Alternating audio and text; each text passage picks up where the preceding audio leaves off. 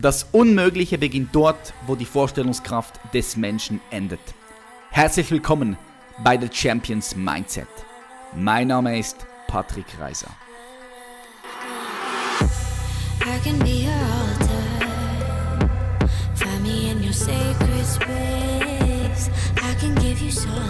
Herzlich willkommen zu einer weiteren Folge von The Champions Mindset. Wir haben fast eine Woche Pause gehabt, weil ich nichts mehr im Repertoire hatte. Ich war für sieben Tage in Jordanien unterwegs und dann äh, in Köln für unseren Strategietag für unser Unternehmen Human Elevation.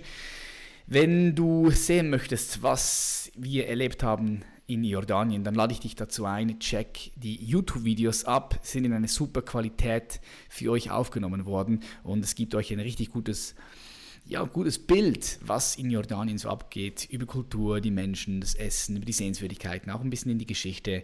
Äh, höchst unterhaltsam mit viel Mehrwert kombiniert. Dazu kann ich dich einladen, auch einfach auf YouTube und Patrick Reiser eingeben und mein Channel abonnieren. So, heute geht es in ein richtig cooles Thema hinein, mit dem ich mich schon lange beschäftige. Und ich bin jetzt gerade auch das Buch des Herrn am Hören den wir gleich heute hier in der Show haben. Und zwar handelt es sich um Dirk Müller. Dirk Müller sollte eigentlich jedem, der mit Investment was zu tun hat, bekannt sein. Vielleicht hast du den Namen auch schon mal gehört. Wenn nicht, nicht so schlimm, lernst du heute kennen. Dirk Müller ist ähm, ein deutscher Börsenmakler, Fondsmanager und Buchautor. Er hat über vier Bestsellers geschrieben, Spiegel-Bestseller. Und sein aktuellstes Buch, was auch wirklich durch die Decke gegangen ist, heißt Machtbeben. Die Welt vor der größten Wirtschaftskrise aller Zeiten.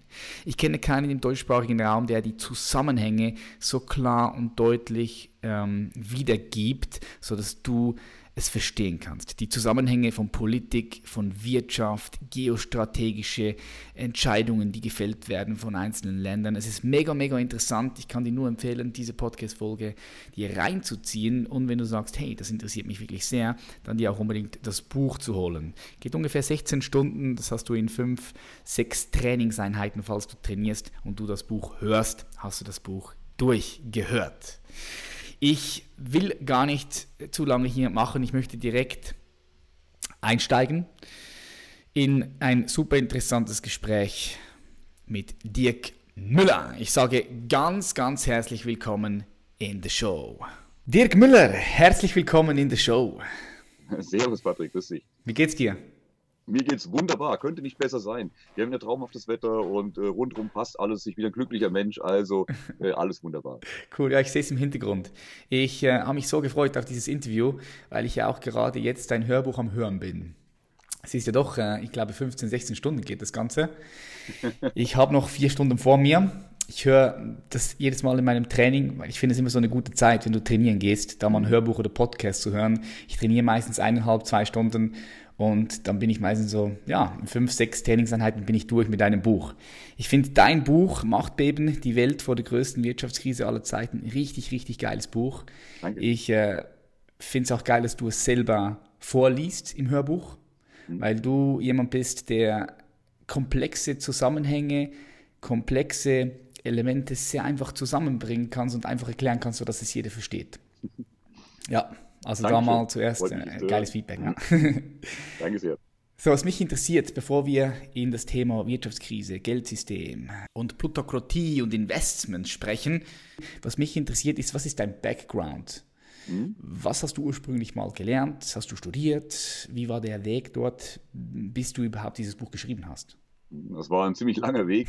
Ich habe äh, meine Ausbildung angefangen nach dem Abitur äh, bei der Deutschen Bank hier in Mannheim, eine ganz normale Banklehre gemacht und äh, bin dann direkt äh, am Ende der Ausbildung in die Börsenabteilung.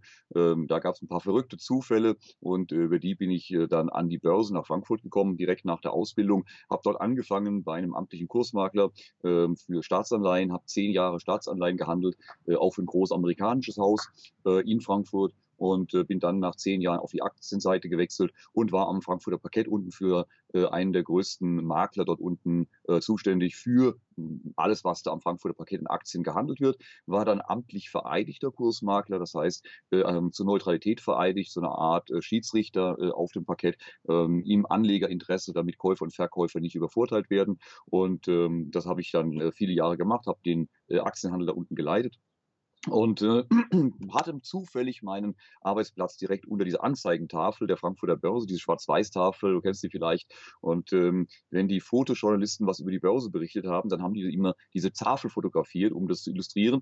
Nun, eine Schwarz-Weiß-Tafel ist relativ langweilig zu fotografieren, also haben sie ein Gesicht davor gesetzt und ich saß nun mal davor, also haben sie mich mitfotografiert. Und so immer, wenn über die Börse berichtet wurde, äh, war ich dann auf der Titelseite aller möglichen Zeitungen. Und irgendwann kam, ich glaube, der Spiegel war es, äh, und sagte, Mensch, sag mal, wer ist der Vogel? Jeder kennt den. Ähm, der ist ständig auf den, auf den Titelseiten der Zeitung, gerade als an der Börse hektisch wurde. Äh, aber keiner weiß, wer das ist. Ähm, macht doch mal alles über den. Da haben die über mich eine Home Story gemacht, festgestellt, äh, dass das Gesicht auch eine Stimme hat und äh, dass der äh, es so erklären kann, dass man es versteht. Sag, Mensch, endlich verstehen wir das mal ohne Börsenkauderwelsch.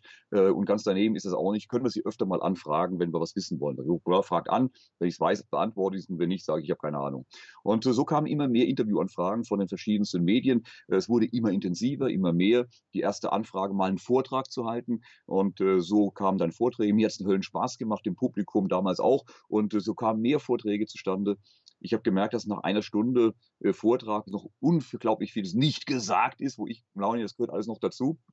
Also äh, habe ich gesagt, ich schreibe das mal alles zusammen als Handout. Und ähm, das kam dann nicht als Handout, sondern ein Verlag hat gehört, Mensch, der will ein Buch machen, hat es verlegt und das wurde dann das erfolgreichste Wirtschaftsbuch 2009, Crashkurs. Und so kam eins zum anderen und äh, dann irgendwann wurde das so viel, dass ich mich selbstständig gemacht habe mit der eigenen Webseite, mit cashkurs.com, wo wir jetzt seit zehn Jahren ohne Werbung die Leute informieren über die aktuellen Zusammenhänge. Was bedeutet das für mich persönlich, was hier gerade passiert? Aber nicht nur über Börse, sondern eben auch alles, was darüber hinausgeht. Denn die Börse ist der Schmelztiegel all dessen, was auf der Welt passiert. Äh, es gibt keine politische Entscheidung, es gibt keine Erfindung, keine gesellschaftliche Entwicklung, die nicht Auswirkungen auf Börsen und Aktienmärkte, auf äh, Rohstoffe hätte. Also muss ich so viel wie möglich von der Welt verstehen und das tue ich. Ich gucke über das geordnete Bild, ich gucke auf die Geostrategie, ich bringe das alles in Überschneidung und lese daraus dann die Entwicklung der Börse oder was man daraus machen kann ab. Und äh, wie gesagt, das machen wir dann über Cashkurs, weil dann zwar kamen dann äh, Börsendienste dazu, dann kamen mehr Bücher dazu, immer wenn neue Entwicklungen, wo ich sage, Mensch, das wäre mal wichtig für die Leute zu, zu wissen. Äh, alle paar Jahre schreibe ich mein Buch, wenn ich eine Story habe. Nicht damit ein Buch geschrieben ist, sondern wenn ich was habe, wo ich sage, ey, jetzt, da, das solltet ihr echt wissen, das solltet ihr gelesen haben. Und ähm, dann kam der Fonds. Jetzt äh, habe ich meinen eigenen Aktienfonds vor wenigen Jahren aufgelegt und äh, der hat jetzt so ein Volumen angenommen, dass das einen großen Teil der Zeit natürlich auch dann auffrisst. Also kurzum, ich mache relativ vieles. Und äh, vieles passiert einfach. Weniges ist davon lange vorab geplant, sondern es passiert einfach. Und ich glaube, das kennst du von deinem eigenen Leben. Ähm, das, was du heute machst, hättest du früher auch nicht planen können. Es ist einfach passiert an gewissen Stellen. Mhm. Ja, cool, wie du das beschreibst.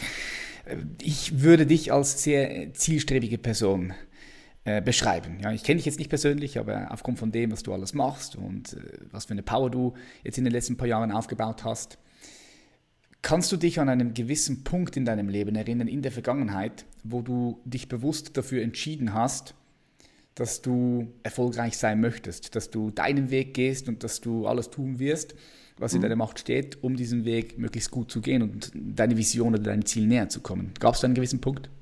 Also ich glaube, das äh, habe ich ähm, so im, im Zeit, um die Abiturszeit herum ist es passiert, hatte, habe ich mich in diese Richtung entwickelt. Vorher war das überhaupt nicht der Fall. Da war ich unglaublich fauler Hund und äh, ähm, also das war alles äh, wenig zielstrebig. Aber irgendwie kam das so, hat sich was bei mir verändert. Äh, kann ich gar nicht sagen, was der spezielle Grund war der Auslöser, an die Börse zu gehen, das war dann der Film Wall Street, der tatsächlich in der Zeit in die Kinos kam, ähm, Ende der 80er Jahre. Ich war gerade, wie gesagt, in der Abiturszeit.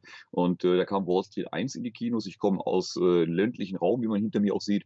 Und äh, da bist du hunderte Kilo, 100 Kilometer von Frankfurt, von der nächsten Börse entfernt. Und hast mit der Welt überhaupt nichts zu tun. Und dann war natürlich diese Welt äh, des, der Börse, die man im Kino gesehen hat, etwas Faszinierendes. Ich war mit meinem Kumpel Harald dort und äh, wir haben beide in dem Moment entschieden, wir gehen an die Börse.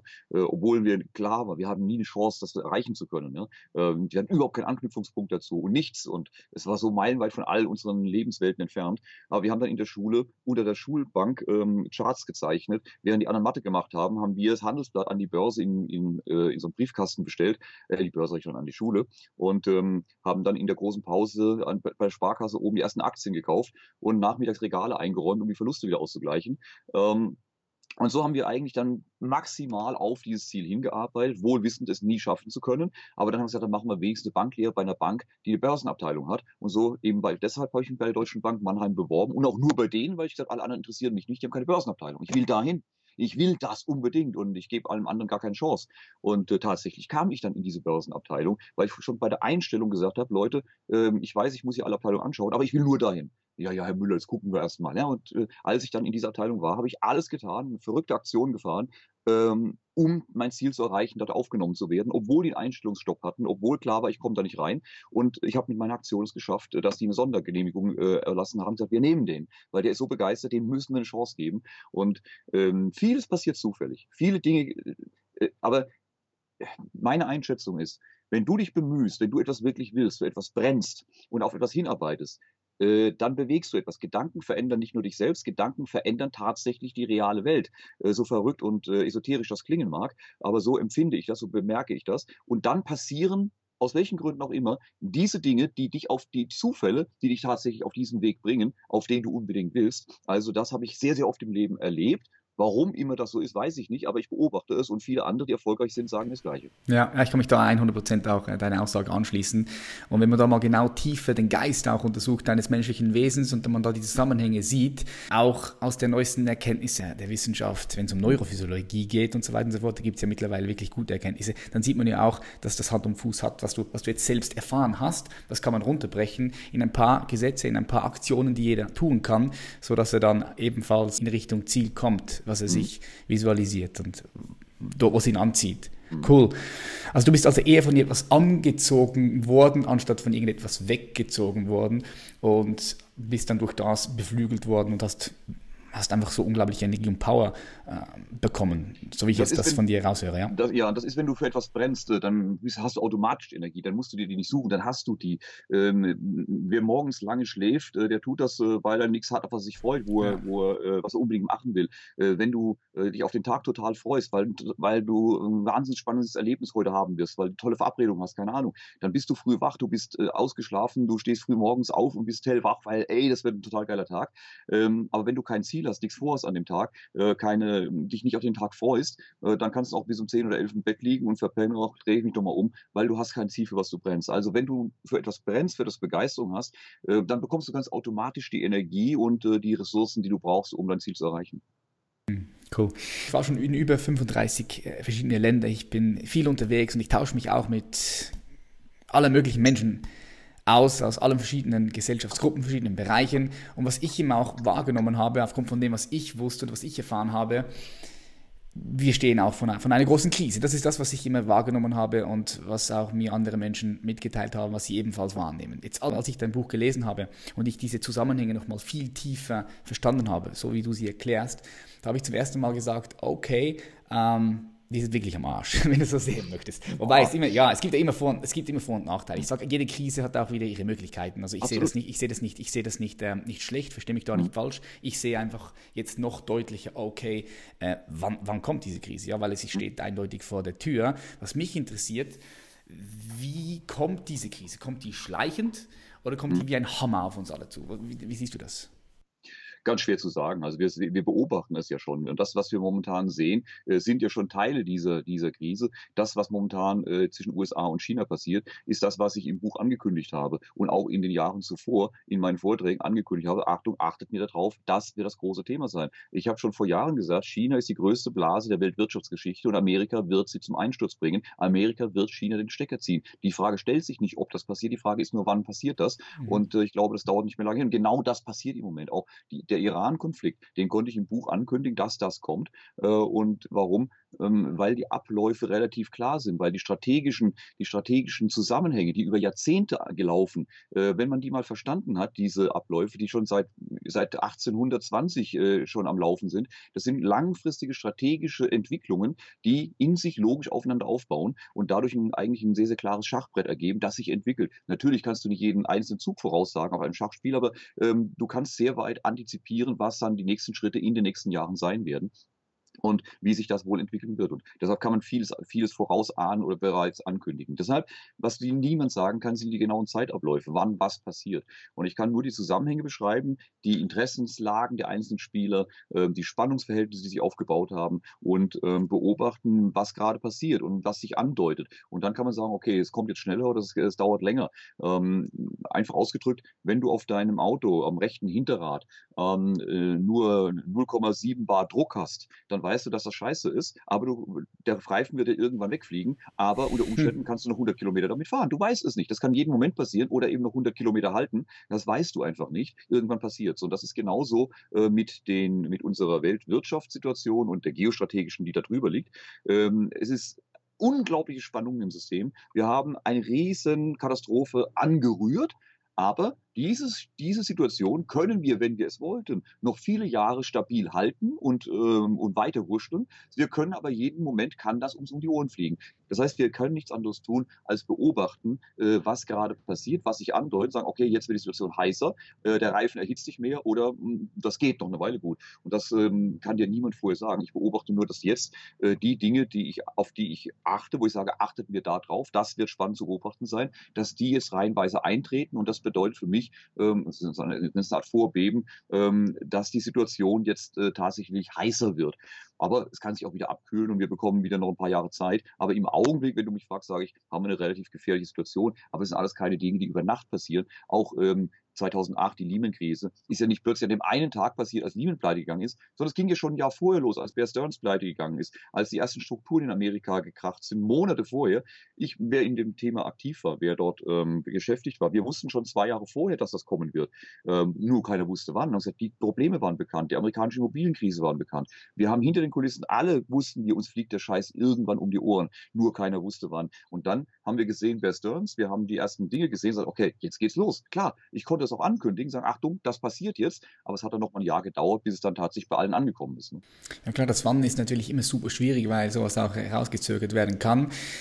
Was, was ich auch cool finde, ich bin jetzt bei diesem Buch, bin ich gerade äh, bei, bei Nordkorea und Amerika und jetzt habe ich, vor zwei Tagen war das, glaube ich, habe ich gelesen, ich konsumiere fast keine Medien. Ich gucke nur manchmal ein bisschen rein, einfach damit ich ein bisschen im Bilde bin, was die so schreiben.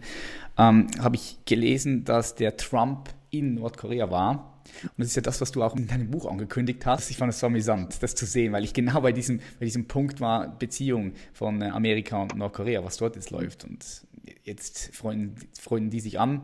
Es geht ja jetzt in diese Richtung, was du gesagt hast und was du auch im Buch angekündigt hast. Ja, das ist, wenn du die, wenn du die Geostrategie mal verstanden hast, um was es geht, dann wird das plötzlich vollkommen klar. Ja, und das große Thema, was wir jetzt sehen, ist ja USA und China. Ne? Und äh, wenn es interessiert oder wenn du mir die zwei Minuten gibst, dann erkläre ich kurz, warum, ähm, warum das klar ist, dass das jetzt ein Problem wird.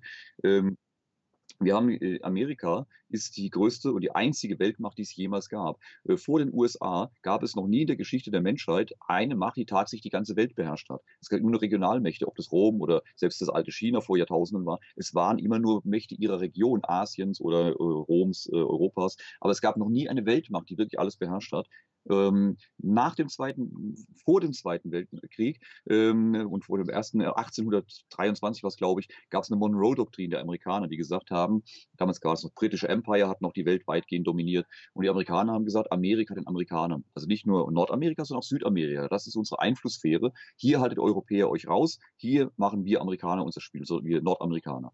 Und ähm, das hat sich dann mit dem Ersten und Zweiten Weltkrieg verändert. Dann haben die Amerikaner sich tatsächlich in Festland Europa eingemischt, haben äh, den Krieg hier gewonnen, zusammen mit den Russen, wenn man das so definieren kann.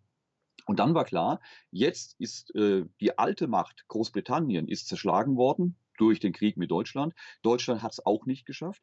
Äh, und jetzt waren die beiden Superblöcke übrig. Russland auf der einen Seite, den man übrigens Osteuropa auch schon während, äh, während des Zweiten Weltkriegs versprochen hat, dass äh, wenn der Krieg zu Ende ist, Russland auch Osteuropa bis, ähm, bis Polen besetzen darf. Das war schon vorher ihnen zugesagt worden. Und Amerika hat sich nicht aus Europa zurückgezogen, weil wenn du dir Amerika und die USA äh, auf dem, mal, mal drehst die Weltkugel mal rum, dass USA in der Mitte liegt, dann siehst du, dass die von zwei Seiten angegriffen werden können. Auf der Ostseite, auf der Ostküste ähm, über den Atlantik von Europa her oder eben auf der Westküste äh, über den Pazifik her von Asien aus. Und äh, für Amerika war es klar, sie wollten um keinen Preis einen Krieg auf dem eigenen Boden irgendwann haben, nicht angegriffen werden können. Also brauchten sie Brückenköpfe auf den jeweiligen anderen Seiten. So haben sie Westeuropa für sich besetzt, erstmal nach dem Zweiten Weltkrieg und äh, auch finanziell aufgebaut, attraktiv gestaltet, als Gegenpol zur UdSSR, zu Russland, äh, um, für, um für die Satellitenstaaten attraktiv zu sein und gleichzeitig die Russen davon abzuhalten, ans Meer vorzustoßen, damit wären sie in Schlagdistanz direkt zur amerikanischen Ostküste. Und so war erstmal Westeuropa dazwischen und die kamen nicht ans Meer. Auf der anderen Seite haben sie mit Japan das Gleiche getan. Japan vorgelagert vor, vor Russland, hochgerüstet mit der ganzen amerikanischen Flotte. Und so war klar, die Russen können nicht über den Pazifik nach Amerika vorstoßen, sondern werden da geblockt. Und somit war Russland als Landmacht eingeschlossen und konnte Amerika nicht direkt äh, herausfordern, während Amerika als Seemacht die Weltmeere beherrscht hat. Äh, und dann gab es noch die Gefahr, dass die nach Süd aus, dass Russland nach Süden ausbricht, äh, über Asien. Da gab es Koreakrieg und Koreakrise, Vietnamkrise, wo überall die Russen mitgemischt haben und versuchten, diese Länder für sich zu gewinnen, um den Zugang ähm, zum, äh, zum Meer zu bekommen, um von da aus als Seemacht auch äh, agieren zu können. Und äh, das hat Amerika irgendwann die Schnauze voll gehabt, nachdem sie diese Kriege geführt haben, um Russland fernzuhalten und haben dann gesagt, wir machen mit China das, was wir mit Europa und Japan gemacht haben. Wir bauen China auf, um sie Russland in den Weg zu stellen, sozusagen. Und hat dann ab den 70er Jahren haben die USA China aufgebaut. Äh, Kissinger hat eine Pendeldiplomatie gefahren. Mit viel amerikanischem Geld wurde China modernisiert, aufgebaut, industrialisiert, modernisiert, äh, auf westliche Standards gezogen, sodass es für die umliegenden Länder attraktiv war, sich dem, diesem kapitalistischen System anzuschließen, statt dem russischen und äh, denen zu helfen. Und das hat China toll gemacht. Genau wie Europa und Japan haben sie damals damit ähm, den USA geholfen, Russland einzukesseln. Und ähm, Ende der 80er Jahre ist Russland zusammengebrochen, die UdSSR zusammengebrochen, Russland blieb übrig, ist heute keine große Gefahr mehr. Die sind als Regionalmacht eingehegt. Und äh, Europa und Japan blieben auf ihrer Situation, als ja, Amerika untergeordnet, ihnen zu helfen und aber keine eigenen Interessen in der Welt zu verfolgen. China sind die Ersten, die sagen, Moment mal, wir haben eigene Interessen. Wir wollen die Weltmacht haben. Wir wollen Amerika ablösen. Und das ist die große Gefahr, wenn eine aufstrebende Macht dem, die bestehende Weltmacht ablösen will, kam es in der Vergangenheit bei solchen Großmächten immer zu Kriegen. Und zwar ausnahmslos. Und jetzt zum ersten Mal, äh, China will die Macht von Amerika übernehmen, will wirtschaftlich, politisch an Amerika vorbeiziehen, das ist das erklärte Ziel. Und Amerika wird alles tun. Ist das das erklärte Ziel? Wirklich? Absolut, ja. Okay. Absolut. Das haben sie in all, ihren, in all ihren Dokumenten, in all ihren Aussagen vollkommen klar. Wir wollen an Amerika vorbeiziehen. Wirtschaftlich, militärisch und, äh, und weltpolitisch. Und auch wenn du heute mal die Zeitung liest, ob das Handelsblatt oder sonst wo ist, überall findest du die Überschriften, ähm, dass, dass China die USA als Weltmacht ablösen soll und will. Und Amerika selbstverständlich wird ein Teufel tun, das zu akzeptieren. Also es gibt nur zwei Möglichkeiten. Entweder die USA äh, führen einen Krieg mit China, um das zu verhindern, oder sie blockieren sie wirtschaftlich und sehen zu, dass es zu einem wirtschaftlichen Kollaps in China kommt, mit einer Revolution, mit einem Umsturz und so weiter, äh, so wie sie in anderen Ländern auch schon gemacht haben, äh, um äh, damit wie Russland auch, die UdSSR damals auch zum Kollabieren zu bringen. Und so werden sie es mit China genauso probieren. Und das heißt, alles, was momentan passiert, war klar, dass das kommen wird, dass die USA China wirtschaftlich in die Knie zwingen wollen. Da geht es nicht um intellektuelles Eigentum, es geht darum, China den Stecker zu ziehen, um zu verhindern, dass sie Weltmacht werden. Mhm. Ja, ich finde das super interessant mit China, auch weil du in, im Buch und auch vorhin gesagt hast, China China ist eine Blase. Mhm. Und du erklärst in deinem Buch auch ganz genau, warum, äh, dass das Wirtschaftswachstum gefaked ist, dort in China, die Zahlen können nicht stimmen und so weiter und so fort. Aber was ich wahrnehme, ich war auch in China unterwegs, äh, werde vielleicht dieses oder nächstes Jahr auch wieder gehen, was ich dort wahrnehme, ist, dort ist eine junge Bevölkerung am Start, die so hungrig ist, die so Gas gibt, die, die so motiviert ist. Und auch wenn du ein bisschen zuschaust, okay, was macht dann China mit, mit künstlicher Intelligenz, dann wirst du auch sehen, dass die weit, weit da vorne liegen, mit, mitmischen, könnte es nicht auch wirklich so sein, dass, dass China eben keine Blase ist? Grundsätzlich 100 und 0 Prozent gibt es nicht. Also Börse und das Leben sind immer nur Wahrscheinlichkeiten. Also völlig ausschließen kannst du gar nichts und werde ich auch nie tun. Aber ähm, nach all meinen Erkenntnissen ist China eine Blase und ähm, zwar die größte, die wir jemals gesehen haben. Und das kann man an ganz vielen Dingen festmachen. Die Verschuldung der Unternehmen ist extrem hoch. Die Verschuldung der chinesischen Unterle Unternehmen liegt inzwischen bei etwa 190 Prozent äh, der Wirtschaftsleistung des Landes.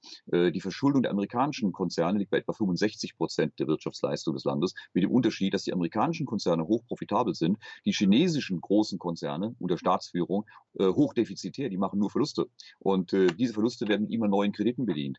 Ähm, du hast unglaublich viel Infrastruktur in China, du hast das wahrscheinlich auch vor Ort gesehen, nur diese Infrastruktur verdient kein Geld, die kostet nur. Ja, die, die, die sind völlig improfitabel. Klar, wenn ich so viel Geld habe, so viel Kredite aufnehmen kann, so viel Geld ins Land schießt, weil jeder sagt, ey, China, geil, Wachstum, da investiere ich, da investiere ich.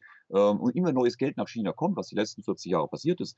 Wenn dir ständig jemand Geld in die Taschen steckt, dann kannst du ausgeben wie Graf Rotz, aber das ist unbedingt nachhaltig. Ja? Jeder guckt an, Mensch, der hat's drauf, der hat's total drauf, guck mal, wie der Geld ausgibt. Ja klar, wenn dir ständig jemand Geld in die Taschen steckt, kannst du das auch toll, das sieht toll aus, was du für ein toller Typ bist.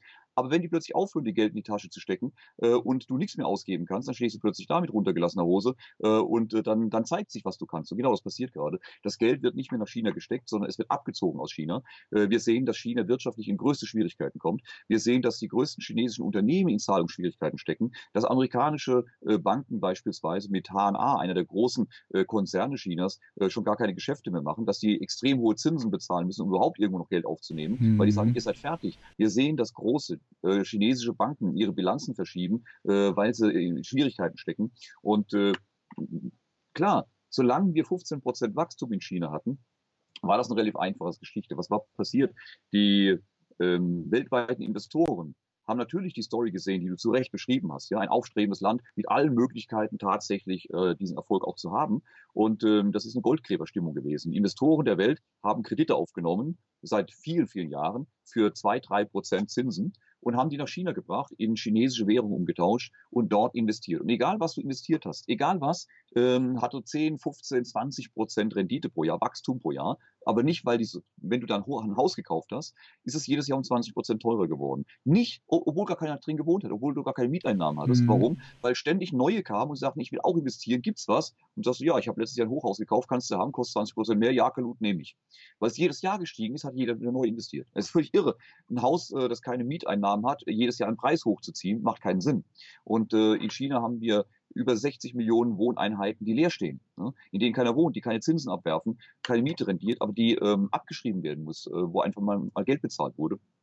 Kurzum, ähm, solange die zweistelliges Wachstum hatten, hat das immer neues Geld angezogen. Aber irgendwann ist das Ding so groß, dass äh, so viel Geld gar nicht mehr nachschießen kann, um das immer weiter auszudehnen. Das ist wie ein Schneeballsystem. Und dann fängt das an, langsamer zu wachsen. Und dann bist du plötzlich nicht mehr bei 15 Prozent Wachstum, sondern bei 6 Prozent. Die offiziellen Zahlen sind bei 6 Prozent. Die realistischen Zahlen liegen irgendwo um die 1, 2 Prozent oder sogar schon negativ.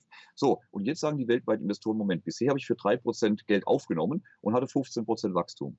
Jetzt nehme ich für drei Prozent Geld auf, habe aber so gut wie kein Wachstum mehr, das macht keinen Spaß mehr. Die Party ist durch und wir wissen, alle Investoren wissen, dass die Nummer durch ist und fangen an, ihr Geld abzuziehen, ihr Geld aus China zurückzuholen, zu sagen, das war's. Und jetzt hören die eben auf, den Geld in die Tasche zu stecken, sondern nehmen das Geld aus den Taschen wieder raus. Und das wirkt Chinas Wirtschaft momentan brutal ab und äh, wir sehen entsprechende ähm, Konsequenzen in der chinesischen Wirtschaft. Da geht es aber steiler und mit Autoabsätzen, mit allen Fabriken schließen und so weiter und so weiter. Und musst dir vorstellen, du sagst zu Recht, China ein ganz junges Volk unglaublich große kulturelle Unterschiede, äh, wirtschaftlich massive Unterschiede zwischen Arm und Reich, zwischen Stadt und Land etc. Und äh, extreme soziale Spannungen. Die wurden die letzten Jahre nur zusammengehalten oder unterm Deckel gehalten durch das Wachstum, durch die Hoffnung, ja, ja, nächstes Jahr wird es ja besser. Und ja, die Situation verbessert sich jedes Jahr ein bisschen. Wenn das jetzt aber kollabiert, wenn jetzt das Wachstum sinkt, wenn jetzt der Mittelstand, 75 Prozent des Geldes des chinesischen äh, Mittelstandes steckt in Immobilien, die eklatant zu teuer sind, wenn da jetzt diese Immobilienblase platzt, wie es immer in der Welt geplatzt ist in den letzten 100 Jahren, ob das Spanien war, Japan war oder wo auch immer, solche Immobilienblasen platzen immer. Äh, dann verliert die chinesische Mittelschicht innerhalb von kürzester Zeit ihre Existenz. Und dann haben die eine Revolution auf der Straße. Und das, was wir in Hongkong sehen, ist genau die Vorlage davor. Und ja. auch das war, war, konnte man ankündigen. Also Achtung, Freunde, das passiert, das wird von Hongkong ausgehen. In Hongkong werden die Proteste starten. Das hatten wir 2016 schon gesehen, dass man Sorge hat, dass die, dass die überschwappen nach Festlandchina. Und wenn Festlandchina in wirtschaftlichen Schwierigkeiten steckt, die Bevölkerung eh die Schnauze voll hat und stinkig wird und Angst hat, weil sie ihre Existenz verliert. Und jetzt kommen die Demonstrationen aus Hongkong rüber und die Leute fordern Demokratie und äh, gegen die Überwachung und was ich was, ähm, dann hast du ein Pulverfass, ähm, das zur Explosion gebracht hat. Und genau das, dieses Pulverfass zünden die Amerikaner gerade an. Sie bringen China ja. durch ihre Strafzölle und so weiter in genau diese wirtschaftlichen Schwierigkeiten, die sie haben wollen, in einer Phase, in der China geschwächt ist, in der das Wachstum eh schon schwach ist. Genau da, jetzt setzen die Amerikaner an.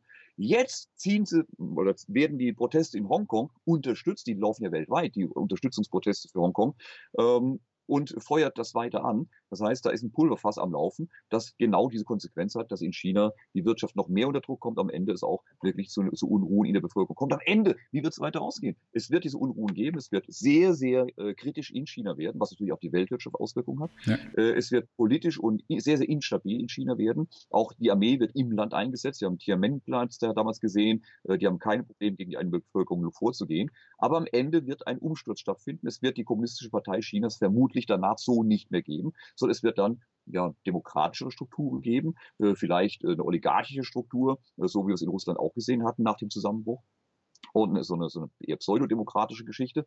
Ähm, aber es wird weitergehen. Und der Aufschwung Chinas wird weitergehen nach dem Kollaps, nach dem Bereinigen. Und das ganz am Anfang hast du gesagt, ähm, Krise ist auch immer eine Chance. Und ich sehe das überhaupt nicht problematisch solche eine Blase wie China ist, die muss bereinigen, ist vollkommen normal, war in der Welt nie anders. Das wird, je, je größer eine Blase ist, umso lauter platzt die halt. Und das wird in China sehr laut sein, weil sie sehr groß ist. Aber danach geht's weiter. Und China wird natürlich genau diese Entwicklungen machen und künstliche Intelligenz weiterentwickeln. Das geht ja voran. Krise zwischenzeitlich hin oder her. Nur, sie werden sich unter dem amerikanischen Hegemon einsortieren. Amerika wird aus, mein, aus meiner Sicht, auch wenn vieles anders sehen, aus meiner Sicht noch viele, viele Jahrzehnte die Weltmacht Nummer eins bleiben. Sie sind so groß, so mächtig, sie sind praktisch nicht angreifbar. Sie verfügen über so viele Ressourcen und Möglichkeiten. Sie haben, kontrollieren die, Welt, die Weltmeere, was China nicht tut. Ähm, sie haben Allianzen rund um die Welt.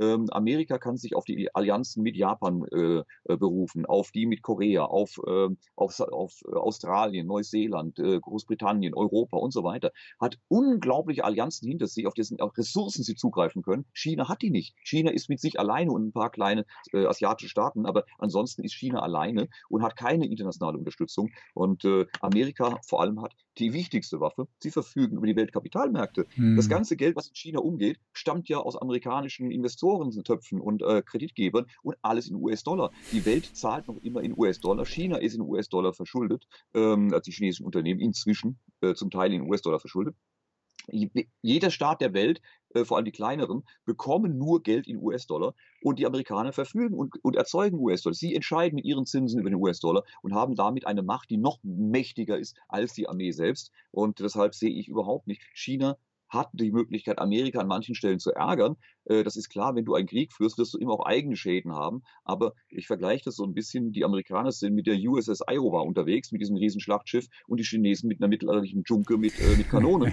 äh, klar, da kommt man eine Kanonenkugel und, und, und zerstört die Kombüse und das Essen fällt außer auf der Iowa. Aber wenn die ihre Kanonentürme ausrichten, bleibt von der Junke nicht viel übrig. Und genau die Situation haben wir, diese Auseinandersetzung zwischen dem noch kleinen, also Wirtschaft, weltwirtschaftlich ähm, äh, hinter Amerika stehenden China und eben diesem sehr, sehr starken, dominanten USA, die genau wissen, was geschlagen hat und die, die ja nicht bescheuert sind, sondern die sehr strategisch vorgehen, seit Jahrzehnten sehr strategisch vorgehen und die die UdSSR in die Knie gezwungen haben und die überhaupt kein Problem haben, das mit China zu tun. Und äh, es würde mich extrem überraschen, äh, wenn die sich von China überrumpeln ließen. Also das kann ich mir schlichtweg nicht vorstellen. Ausschließen kannst du es nicht, aber ich halte es für extrem unwahrscheinlich. Ja, ja, ich sehe das, ich sehe das. Super spannend, was dort passieren wird in den nächsten paar Jahren auch in, in China. Auch, auch super spannend, was im, im Nahen Osten passieren wird mit Saudi-Arabien, so wie du es in deinem Buch beschreibst. Ich fand das so spannend, wie die Amerikaner damals in den Erdölpreis und den Dollar gekuppelt haben. So spannend, so schlau. Das ist crazy. Und wie du selbst jetzt auch gesagt hast, die ganze Welt bezahlt in Dollar.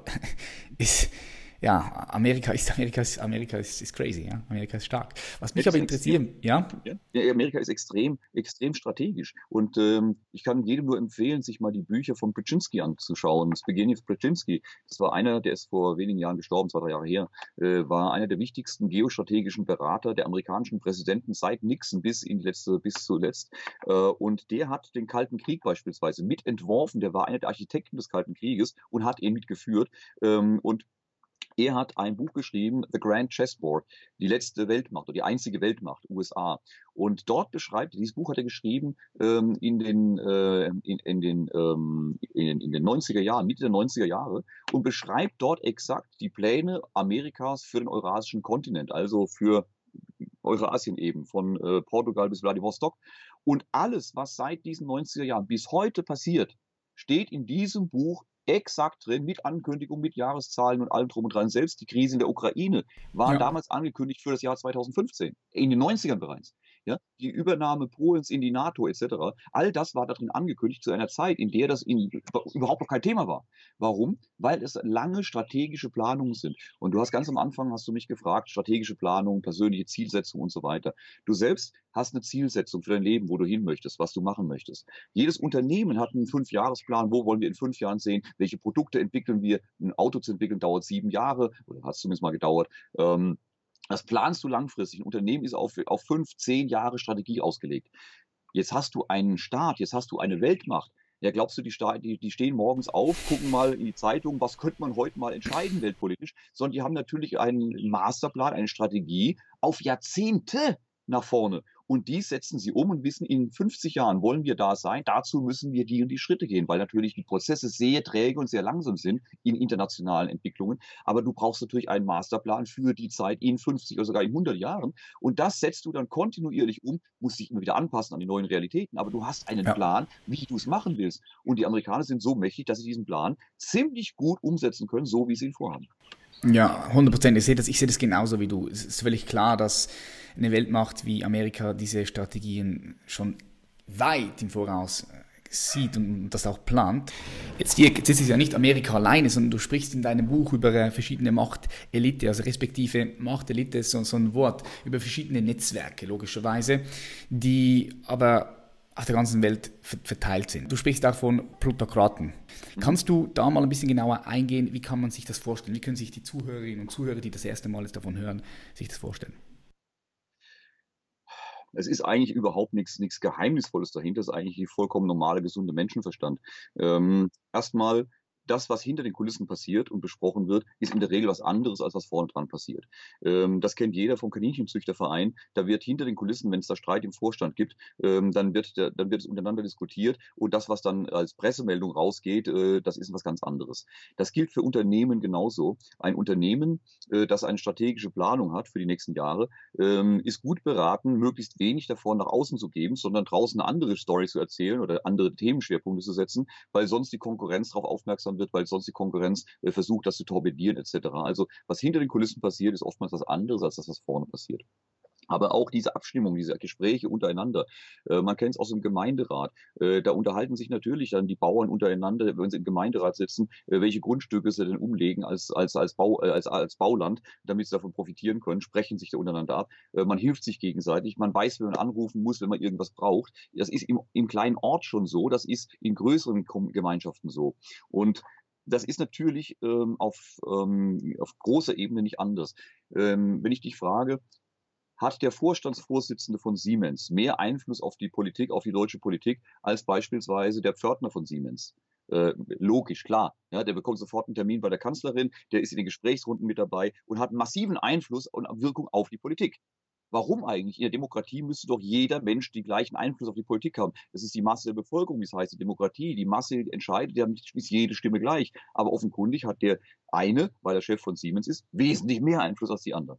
Und natürlich, was tut der? Der spricht mit anderen, die großen Einfluss haben und haben gemeinschaftliche Themen. Dann der Chef mit der, der Deutschen Bank, dann der mit einem großen Vermögen, äh, der, der einfach ein großes Netzwerk hat, weil er keine Ahnung aus dem Adel kommt oder sonst was. Also Menschen, die über viel Einfluss verfügen, äh, die unterhalten sich auch nicht irgendwie gerne mit ihrem Gärtner, sondern mit anderen Menschen, die auch über viel Einfluss verfügen und sprechen sich über Themen ab. Mensch, man sollte das machen. Es wäre hilfreich, wenn wir das und das tun würden. Und dann kungeln die und, entscheiden, und treffen Entscheidungen beziehungsweise haben Pläne, die sie gerne umsetzen würden, die ihnen helfen, die ihrem Unternehmen helfen, die überhaupt nicht basisdemokratisch abgestimmt sind, die sie untereinander abgesprochen haben. Und jetzt nutzen sie ihre Netzwerke, um diese Ziele zu erreichen. Vollkommen normal und seit Jahrtausenden nie anders gewesen. Mhm. Und äh, nur unsere Vorstellung, dass jetzt zum ersten Mal in der Geschichte, seit Jahrtausenden, seit Menschheitsgeschichte, tatsächlich die Masse der Bevölkerung entscheidet, was passiert und da oben äh, nur demokratisch umgesetzt wird, was die unten wollen, ist schlichtweg naiv und die Realität zeigt ja, dass es nicht so ist. Und das ist das, was ich sage. Ich sage, ähm, wir haben natürlich eine Herrschaft dieser Eliten, die sehr starke Netzwerke haben. Das ist aber das darf man auch nicht verstehen, dass das jetzt eine große Gruppe ist, die sich äh, sonntäglich trifft oder einmal im Jahr und die über die Welt entscheidet, sondern es sind große Netzwerke, die auch gegeneinander arbeiten, die unterschiedliche Interessen haben und deren Wettstreit wir dann oftmals äh, in merkwürdigen alltäglichen Entscheidungen sehen und in Streitereien in der Politik sehen. Das sind dann die, äh, die Machtkämpfe dieser unterschiedlichen Netzwerke dort oben. Aber ich sage, dass die viel mehr Einfluss haben, diese reichen, mächtigen Plutokraten, ähm, dass die viel mehr Einfluss auf die Entwicklung unserer Gesellschaft, unserer politischen Entscheidungen haben, als äh, wir als Basis der Bevölkerung. Und das sage ich, und das ist etwas, was nicht nur von mir kommt, sondern was einer der Gründungsväter der Europäischen Union, Codenhove Kalergi, in seinem Buch in den 20er Jahren geschrieben, er schon niederschreibt. Und nochmal, der ist der einer der wichtigsten Vertreter, der die Europäische Union praktisch mit erfunden, wenn man so möchte. Und der schreibt in seinem Buch, natürlich haben wir keine Demokratie. Wir haben eine Scheindemokratie, das sagt er so. Ähm, und er beschreibt auch, dass das richtig ist. Er sagt, diese Eliten, diese Plutokraten, wer, wer es geschafft hat, an die Spitze eines Weltkonzerns zu kommen, ist viel mehr in der Lage, große Dinge zu überblicken, weitreichende Entscheidungen zu treffen, als jemand, ich übersetze das mal in unsere Zeit, äh, der seinen Tag vor der Playstation verbringt. Äh, deshalb ist vollkommen okay, dass die die Entscheidung treffen und nicht äh, die, die einfachen Leute von unten, die gar keine Ahnung haben. Und er sagt, aber wenn wir denen das so sagen, das würden die nicht akzeptieren. Ja. Also bauen wir dieser Plutokratie, dieser Herrschaft, dieser Elite, eine Scheindemokratie vorne dran, sodass die Masse meint, sie hätte etwas zu entscheiden, dass sie sich wohlfühlen. Die haben damit auch ein bisschen Einfluss darauf. Man kann dann oben nicht alles machen, aber im Wesentlichen wird da oben entschieden, was passiert. Und die unten, die können sich auf die Hinterfüße stellen und äh, wir machen es trotzdem. Mhm. das ist, das, das ist ein vollkommen normaler Zustand. Und wenn du darüber nachdenkst, ist das vollkommen logisch und gar nichts Dramatisches. Es ist nur ähm, wir, wir täuschen uns seit, ja, seit vielen Jahren darüber, dass wir denken, wir haben so eine Demokratie, wo wir entscheiden. So sollen wir auch denken. Aber wenn du kurz darüber nachdenkst, wird dir klar, nee, so ist es nicht. Und ich traue mich einfach nur, das auch beim Namen zu nennen. Und nochmal, das ist nicht meine Idee, sondern es ist der Gründung, einer Gründungsfehler der Europäischen Union. Also äh, den darf man ruhig mal zitieren dabei. Ja. ich sage genau das Gleiche auch. Ich denke, Demokratie ist eine, eine, eine Illusion. Ich denke aber auch, dass, was, was, was gibt es denn für eine bessere Lösung? Oder wie du selbst gesagt hast, Leute, die Unternehmen führen oder unter, ganze Unternehmen, die ganze Märkte machen oder entscheiden, die sind doch wesentlich besser in der Lage, hm? weiter nach vorne zu schauen und halt die Welt oder ihr Land zu, zu lenken. Ich, ich sehe das, ich das schon auch so. Ich denke, das ist, das ist mega schwierig, so eine Diskussion. Deshalb sagt Kotenhobes auch, äh, sagt er auch, ähm, er beschreibt es auch gar nicht als negativ, sondern er sagt, mhm. ja, früher waren es der Zustand. Adel, Früher war es der Adel, der entschieden hat und die Bevölkerung hat nichts mitzumischen gehabt. Und solange der Adel die Interessen äh, der Bevölkerung halbwegs toleriert hat, äh, der, ich sag mal, der Burgherr oder der König, der selbst noch sein Heer angeführt hat im Kriegsfalle, ähm, der konnte nicht übertreiben, der konnte nicht zu aggressiv gegen die eigene Bevölkerung vorgehen, sonst haben die ihn aus seiner Burg geholt. Und das war dann tatsächlich passiert, als es dann zur Französischen Revolution kam, als sich der Adel zu sehr abgehoben hat, die Interessen der Bevölkerung zu sehr vernachlässigt hat, hat, hat die Bevölkerung dieses Herrschaftssystem weggesprengt. Und dann kam diese Plutokratie, also die Herrschaft dieser wirtschaftlichen Eliten und äh, Finanzeliten und dieser Netzwerke. Und man hat interessanterweise und richtigerweise diese Demokratie dem vorgelagert und auch Kontrollinstrumente eingerichtet, damit genau das nicht passiert, dass diese Elite nicht den gleichen Fehler macht wie der Adel, zu selbstherrlich, zu äh, aggressiv sich bedient und die Interessen der Masse zu sehr vernachlässigt, weil daraus die Gefahr entsteht, entsteht dass sie irgendwann wieder weggesprengt werden. Und deshalb hat man diese ich nenne es Scheindemokratie vorne angestellt, aber auch Kontrollmechanismen eingeführt. Beispielsweise die freien Medien, die freien Presse, ähm, deren Aufgabe es war, diese Eliten zu kontrollieren, zu beobachten und im Zweifel, wenn die zu übertrieben haben mit ihren Aktivitäten, äh, den Mob mobilisiert haben, die Leute auf die Straße geholt haben, dass sie demonstriert haben, über Wochen zum Teil, und dann mussten Konzerne ihre Entscheidungen zurücknehmen, es mussten Politiker zurücktreten. Und weil sie wussten, dass diese Kontrolle besteht, haben sie viele Sauereien erst gar nicht gemacht, weil sie wussten, das kostet mich im Zweifel meinen Job, das kostet mich äh, meine Position und so weiter. Also die Kontrolle der Medien, sagt ja nicht, dass es eine der größten, wichtigsten Säulen der Demokratie ist, die Medien, die freien Medien, die die Regierenden, die Eliten kontrolliert haben. Das war ein ganz wesentlicher Punkt. Und, aber in den letzten Jahren oder zehn Jahren ist es natürlich diesen Eliten, die haben, da hat das genervt, ständig diese Kontrolle der Medien zu haben. Äh, also haben die sukzessive die Medien auf ihre Seite gezogen, indem sie die, indem sie aufgekauft haben, zusammengeschlossen haben, ähm, die Redaktion entsprechend umgebaut haben, etc. pp. Also es war ein schleichender Prozess. Es ist nicht, oh, jetzt beherrschen die Medien, ein schleichender Prozess. Und heute gehören in den USA 95 Prozent aller Medien zu fünf Konzernen und äh, haben damit äh, nur fünf Herrscher über 95 95 Prozent der amerikanischen Medienlandschaft. Und damit äh, fällt plötzlich diese aggressive Kontrolle immer mehr weg. Es gibt noch Blogger, es gibt noch kleinere Zeitungen, es gibt noch ein paar Unabhängige. Das gibt's, das ist tatsächlich so. Aber wir sehen, dass ganz viele der Medien heute nicht mehr die Elite, die Regierung, die, Medien, die Konzerne kritisiert, sondern eher ihnen nach dem Wort redet, ihre, deren Entscheidungen unterstützt und, be und begleitet und gegen die Kritiker aus der Bevölkerung vorgeht. Äh, das sind dann böse Rechte, das sind dann böse äh, Regierungskritiker, das sind böse dies oder böse jenes. Und, ähm, und jetzt passiert was Gefährliches. Jetzt können diese Eliten viel aggressiver agieren. Sie müssen viel weniger Rücksicht auf die Bevölkerung nehmen, auf die Interessen der Bevölkerung, können viel frecher sich, sich selbst bedienen, was wir auch in Entscheidungen äh, der Regierung, der Wirtschaft sehen, äh, was Trump angeht und andere mehr, ähm, die sich da frei bedienen an den Steuergeldern, wenn man so möchte. Und ähm, das wird immer aggressiver, weil die Kontrolle zunehmend fehlt, es sie keine Konsequenzen fürchten müssen. Und das kommt irgendwann dann an den Punkt, dass die Bevölkerung auf die Barrikaden geht und sagt so, jetzt haben wir die Schnauze voll. Das heißt, äh, die Ausschaltung dieser Kontrollinstrumente führt dazu, dass sie selbst in größere Gefahr kommen in den nächsten Jahrzehnten. Ja, das, was du jetzt hier angesprochen hast, das sehe ich auch. Das ist das, was ich fühle, das ist das, was ich wahrnehme. Ich bin ein sehr intuitiver Mensch. Wie könntest du dir vorstellen, dass so etwas, wie, dass so etwas aussieht? Ich gehe stark davon aus, das läuft über, über, über, die sozialen Medien. Vielleicht, vielleicht auch nicht, weil wenn wir jetzt mal schauen, okay, woher kommen dann diese sozialen Medien, dann werden wir schnell sehen, dass ja hier ein bisschen zu kurz gedacht wird, weil gestern gerade war ein Facebook, Facebook-Ausfall. Ich konnte keine Bilder mehr schicken, nicht nur über Instagram und über Facebook, sondern auch WhatsApp war am Arsch. Und da habe ich das erste Mal wieder mal so richtig realisiert. Klar, es war mir schon immer bewusst, wie, wie abhängig wir sind.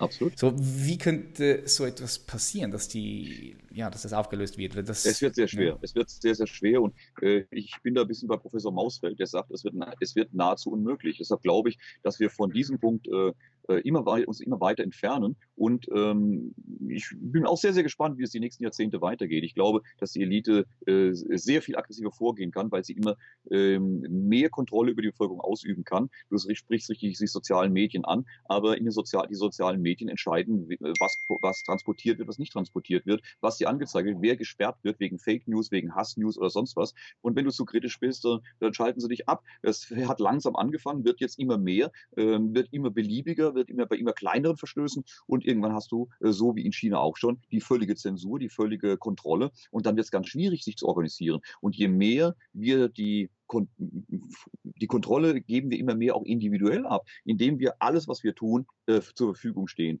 stellen. Und das heißt, man kann direkten Zugriff auf jede einzelne Person nehmen. Früher konnte man nur große Gruppen kontrollieren und äh, verhindern, dass da welche sich zusammenrotten. Heute kannst du direkten Einfluss auf jede einzelne Person nehmen, wird in den nächsten Jahren noch viel intensiver sein, indem dir genau vorgespielt wird über die, über die Nachrichten, die du angezeigt bekommst, ähm, über die Informationen, die du bekommst oder die du nicht bekommst oder ähm, von denen du ausgesperrt wirst oder die du nicht mehr transportieren kannst, kann man genau auf jede einzelne Person Einfluss nehmen, äh, wie die sich zu verhalten hat. Und dadurch wird es unglaublich schwer, sich zu organisieren. Und du musst dich organisieren, um einen Protest zu bringen, um eine Veränderung herbeizuführen, brauchst du die Masse. Wenn du die Masse aber nicht mehr erzeugen kannst, ähm, dann äh, ist das nahezu unmöglich. Das heißt, die Eliten schaffen es, äh, sich immer unangreifbarer zu machen und äh, wir helfen ihnen dabei. Und wer dagegen äh, sich ausspricht oder wer das negativ bescheidet, äh, der wird als Irrer dargestellt oder als, uh, der ist gefährlich, äh, das ist ein, ein, ein Spinner.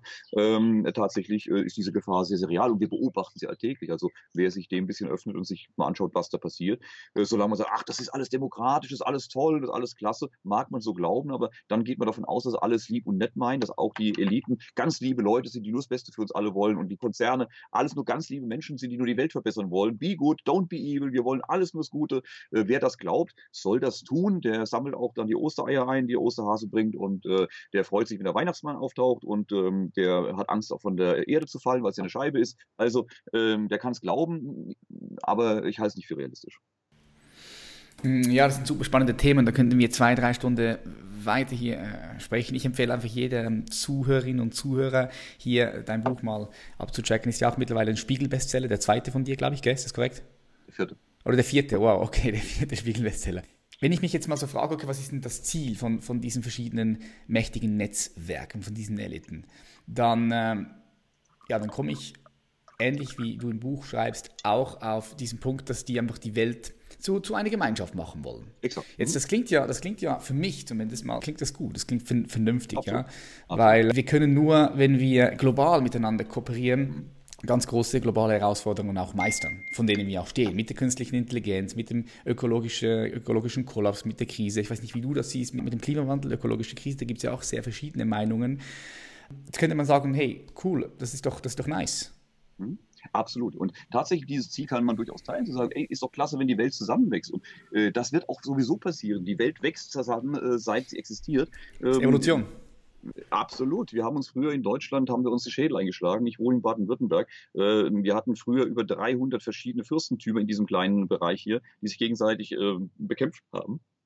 Äh, wir haben uns mit den Württembergern die Schädel eingeschlagen, da lasst heute drüber. Wir haben mit den Franzosen vor ein paar Jahrzehnten noch Kriege geführt. Heute haben wir ein gemeinsames Staatswesen oder eine gemeinsame Europäische Union. Und natürlich wachsen wir zusammen. Wir werden irgendwann weltweit zusammenwachsen als eine Menschheit.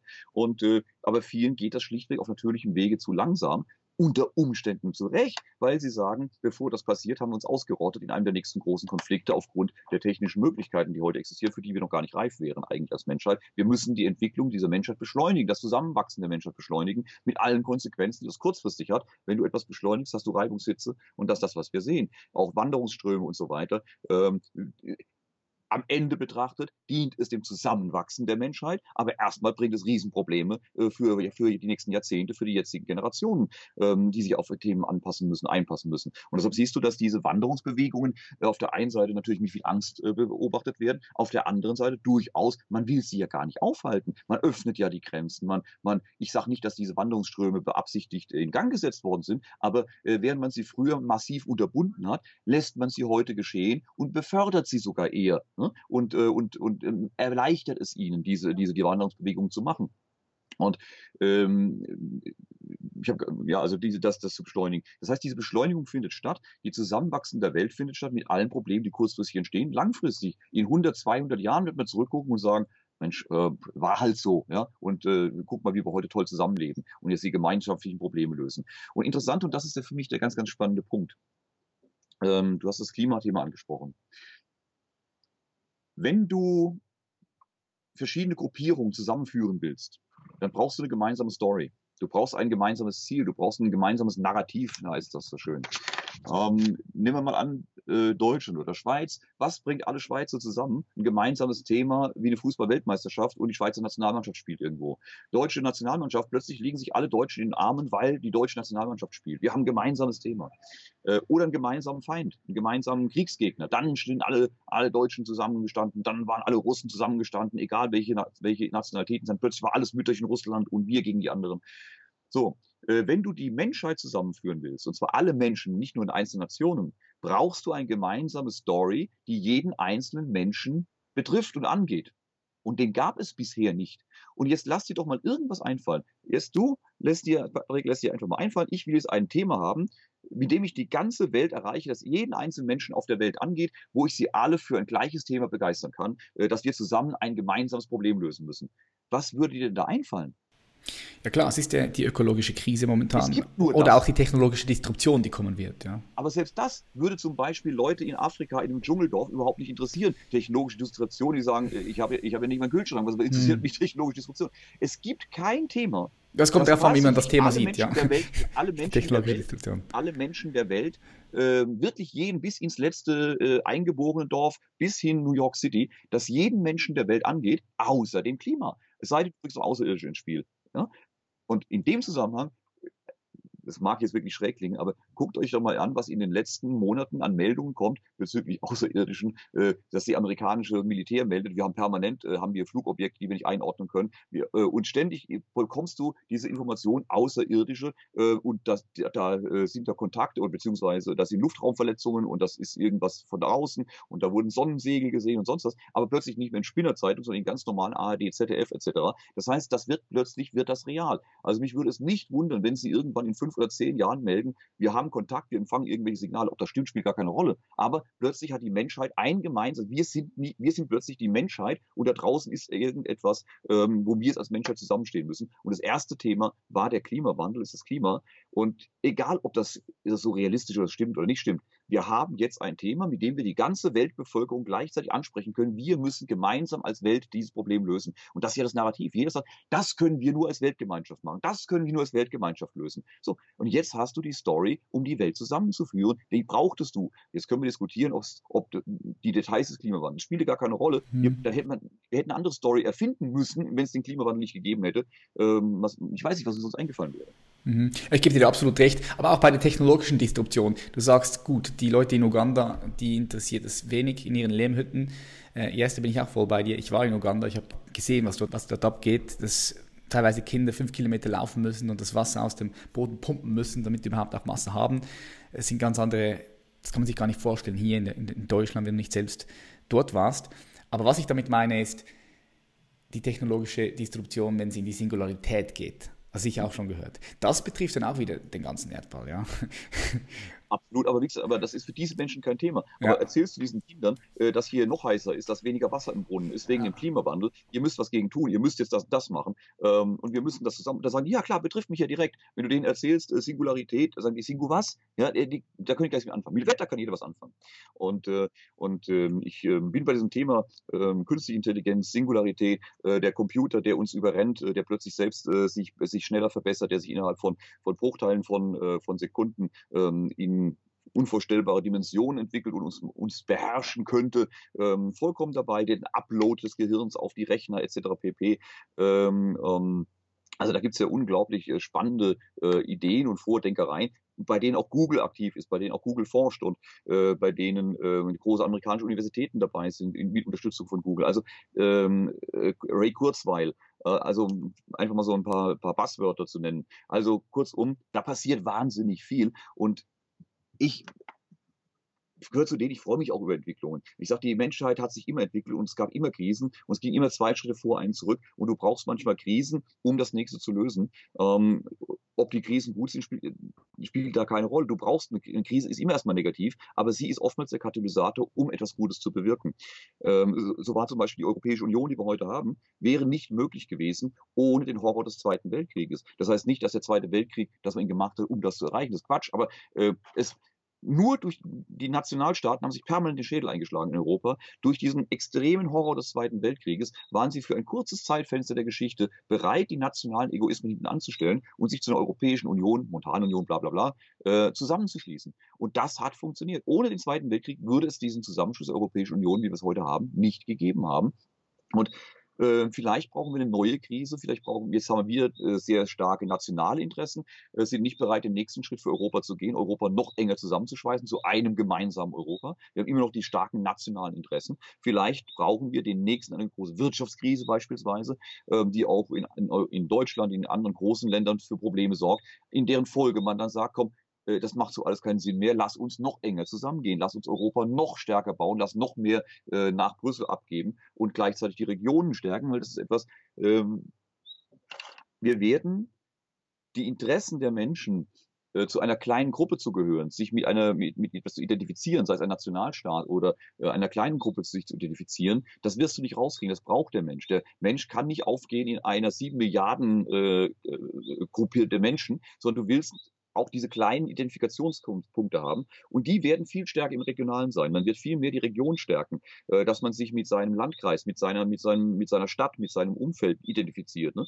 Schau die Fußballvereine. Man identifiziert sich mit Borussia Dortmund, mit FC Bayern. Mit, man will diese Kleingruppe haben. Wenn du drüber nachdenkst, ist das eigentlich völlig Banane. Wieso identifiziere ich mich mit, mit einem Fußballverein, der hat irgendwelche Spieler zukauft? Man will diese Identifikationsgruppe haben. Die brauchst du. Du hast, seit wir auf der Menschheitsebene äh, agieren, hast du diese Stämme, hast das Stammesdenken Denken, hast dieses einer Gruppe angehören. Das kannst du nicht einfach rausentscheiden, so jetzt gehören wir keine Gruppe mehr an, jeder Individualist, und es gibt keine Gruppen mehr. Das funktioniert nicht. Die Menschen brauchen das. Das ist unsere Evolution. Momentan noch. Ja, momentan ja, noch. Ich denke, das kann sich, das kann sich wandeln mit dem Level, mit dem, mit dem, mit den verschiedenen Levels vom Bewusstsein, denke ich. Aber noch ja. sind wir nicht so weit. Ja, das heißt, nee. man, man wird jetzt versuchen, ähm, wenn ich die Menschheit zusammenzuführen will in ganz große Einheiten, wird man trotzdem kleine Gruppierungen brauchen, in denen die Menschen sich identifizieren können. Weil du siehst ja, äh, auch diesen Aufstieg der Nationalisten, die unbedingt wieder den Nationalstaat wollen, äh, die unbedingt äh, die Abschottung wollen, äh, weil sie Angst haben, in dieser Masse aufzugehen und damit auch als Individuum überhaupt keine Möglichkeit haben, sich, haben, sich durchzusetzen, was ja auch durchaus richtig ist. Wenn die weltweiten Eliten sich organisieren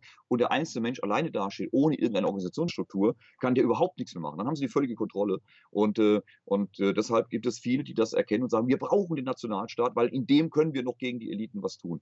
Und äh, Deshalb, man wird dem Rechnung tragen, indem man sagt, okay, verstanden, wir kriegen diese, diesen Wunsch der Leute, sich einer Gruppe anzuschließen, einer kleineren Gruppe anzuschließen, nicht weg. Also befriedigen wir das, indem wir in eine noch kleinere Gruppe gehen, eben den Landkreis, die Region, ähm, dass man in Deutschland dann wie Bayern oder denen mehr Macht gibt, äh, Kat äh, Katalonien, ähm, ähm, äh, Tirol, dass man diesen Gruppierungen mehr Nats, mehr, mehr lokale Entscheidungsrechte gibt für ihre lokalen Entscheidungen, aber nicht fürs große Ganze. Und dann, wenn du einem Bayern sagst, ihr habt künftig, dürft ihr mehr selbst entscheiden, ihr dürft mehr der Steuergelder, die ihr einnehmt, bei euch selber ausgeben, wie ihr das wollt, aber dafür geben wir jetzt die militärische Entscheidung von Berlin nach Brüssel ab, dann sagen die, ist mir doch vollkommen egal, ob das in Berlin oder Brüssel entschieden wird, ist okay, wenn ich dafür mehr, äh, mehr Macht in meiner kleinen Region habe, wo ich mehr für, um mein persönliches Umfeld äh, entscheiden kann, nehme ich das mit und die Leute sind zufrieden. Mhm, diese Entwicklung sehe ich, sehe ich auch, kann ganz klar in diese Richtung gehen, würde ich auch unterschreiben, dass äh, ja, die Welt auch immer mehr und mehr in Communities organisiert wird. Klar, oben haben wir noch die,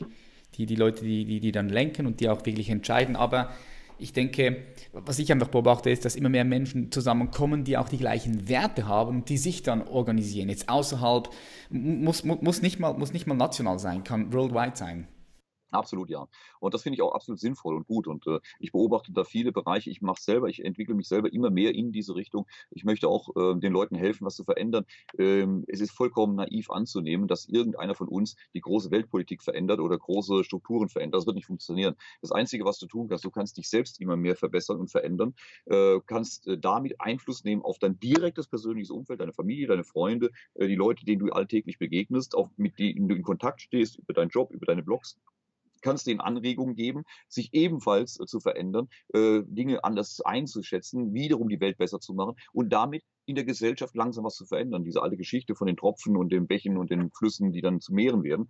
Ähm, anders kriegst du es nicht hin. Und deshalb ist äh, die sinnvollste Variante wirklich, den Menschen ähm, ähm, gute Ideen zu geben, ähm, zu verstehen, ihnen zu erklären, was passiert, ihnen Sichtweisen zu geben, wie man sich darauf einstellen kann, wie man es für sich bestmöglich umsetzt und nutzt und was man tun kann, mit anderen gemeinsam Strukturen zu schaffen, die Dinge vorantreiben, die Dinge verbessern. Und ähm, in, in, Deutschland gründet sich gerade sowas wie Human Connection, die deutschen internationalen Human Connection, äh, die versuchen weltweit äh, Leute mit diesen gleichen Interessen zusammenzuführen und tatsächlich auch in Aktion zu bringen, Dinge zu gemeinsam voranzubringen. Und äh, das wird immer mehr werden und das halte ich auch für sinnvoll und gut, ja. Jetzt kommen wir auch schon langsam zum Ende hier. Ich sehe, wir könnten hier wirklich zwei, drei Stunden weiter diskutieren. Dirk, wie kann man sich jetzt vorbereiten auf so eine Krise? Okay, man weiß nicht wann, aber man weiß, okay, sie kommt wie kann man sich vorbereiten? Das Geld jetzt schön im Tresor zu Hause bunkern, Bargeld, auf der Bank, äh, Aktien, Gold, Immobilien. Kannst du da ganz kurz ein paar Tipps rausgeben für die Zuhörerinnen und Zuhörer? Ja, ich habe es für mich so gelöst, ich habe meinen eigenen Fonds aufgelegt und das habe ich, das, ich kann es nicht anders beantworten, das klingt irgendwie so wie Eigenwerbung, soll es aber wirklich nicht sein, aber ich kann es nicht anders beschreiben, äh, weil es für mich die perfekte Möglichkeit nicht gab, wie ich mich sinnvoll schützen kann, weil äh, wenn du auf Aktien, auf Sachwerte gehst, weil du Angst hast, dass, äh, dass eine Geldentwertung kommt wegen der hohen Schulden etc.